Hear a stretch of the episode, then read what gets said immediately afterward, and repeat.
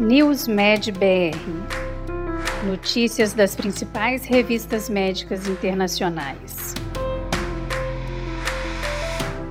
Este podcast é oferecido por HiDoctor, o software médico mais usado em consultórios e clínicas no país. Neste episódio, você confere as seguintes notícias.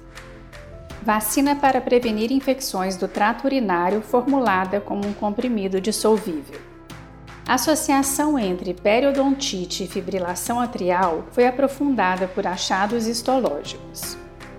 Risco de AVC aumenta para jovens que bebem com frequência. Medicamentos para TDAH não estão associados ao risco de doença cardiovascular. Crianças expostas ao fumo no útero tiveram melhor função pulmonar se as mães tomaram vitamina C. Engravidar três meses após aborto espontâneo ou induzido não aumenta os riscos. Deficiência crônica de ferro na primeira infância traz prejuízos para a função cognitiva. Mindfulness se mostrou não inferior ao escitalopram para o tratamento da ansiedade. Vacina para prevenir infecções do trato urinário pode ser tomada como um comprimido dissolvível.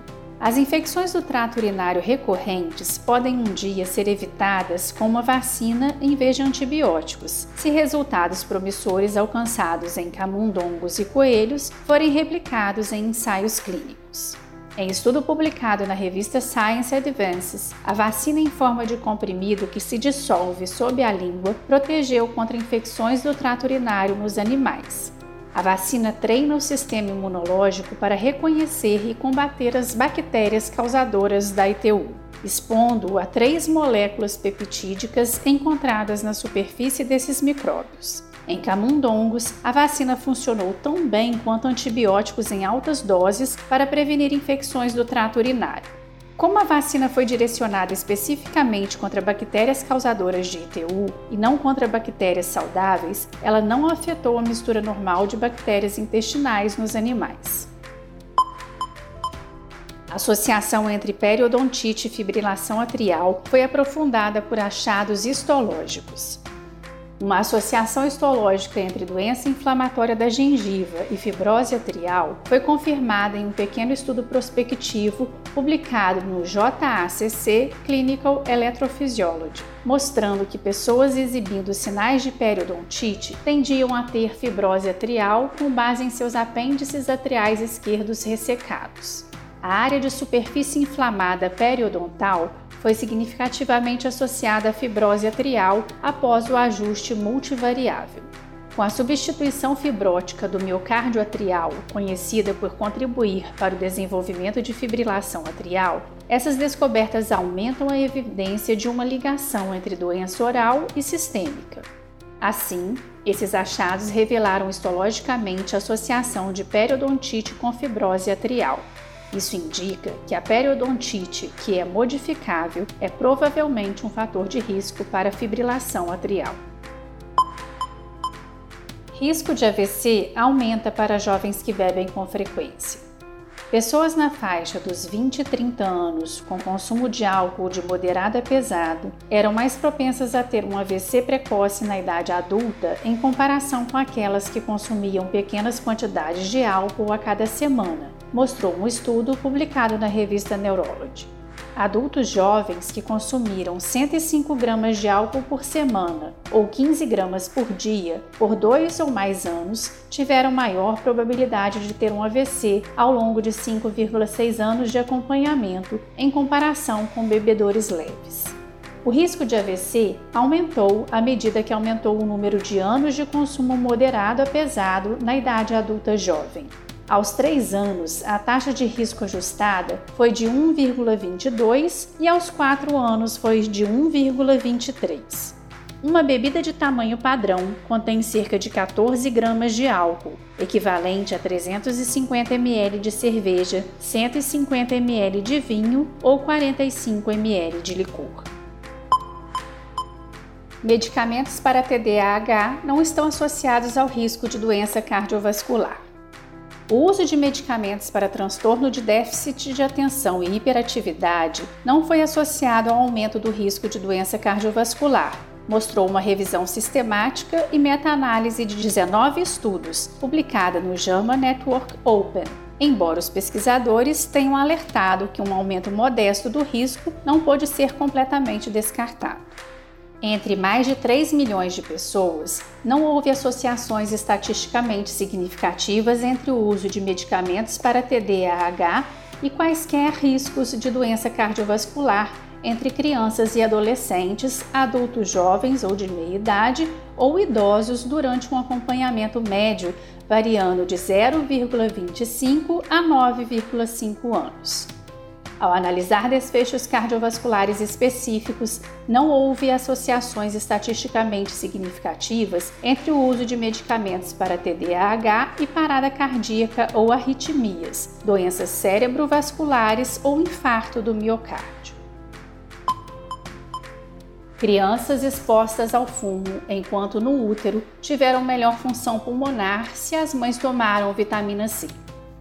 Mães que fumaram cigarros durante a gravidez, mas também tomaram suplementos de vitamina C, tiveram filhos com melhor função das vias aéreas e menor risco de sibilos mais tarde, de acordo com um estudo de acompanhamento de um estudo randomizado. As descobertas foram publicadas no JAMA Pediatrics. Aos 5 anos, as crianças nascidas de mãe que fumavam e tomavam vitamina C diariamente durante a gravidez tiveram medidas 17,2% maiores em média do fluxo expiratório forçado em comparação com aquelas cujas mães receberam placebo. Além disso, filhos de fumantes grávidas que tomaram vitamina C tiveram uma probabilidade quase 60% menor de desenvolver sibilos. As crianças cujas mães iniciaram tratamento com vitamina C com 18 semanas de gravidez ou antes podem ter experimentado uma redução ainda maior nas chances de sibilos. Engravidar três meses após aborto espontâneo ou induzido não aumenta os riscos, revela estudo. Uma pesquisa da Noruega envolvendo quase 75 mil nascimentos indica que conceber dentro de três meses após um aborto espontâneo ou aborto induzido não aumenta os riscos de resultados adversos. A descoberta vai contra a recomendação atual da Organização Mundial da Saúde de esperar pelo menos seis meses após o aborto espontâneo ou induzido antes de engravidar novamente, para evitar complicações para a mãe e o bebê. Os resultados, publicados na revista Plus Medicine, mostraram ainda que as mulheres tinham menor risco de complicações na gravidez, como baixo peso ao nascer e diabetes gestacional, se concebessem dentro de três meses após um aborto espontâneo. Em combinação com pesquisas anteriores, esses resultados sugerem que as mulheres podem tentar engravidar logo após um aborto espontâneo ou induzido anterior, sem aumentar os riscos à saúde perinatal. Deficiência crônica de ferro na primeira infância traz prejuízos para a função cognitiva posterior. Embora a anemia por deficiência de ferro continue sendo uma causa comum de anemia em crianças pequenas, ainda mais comum é a prevalência de deficiência de ferro não anêmica.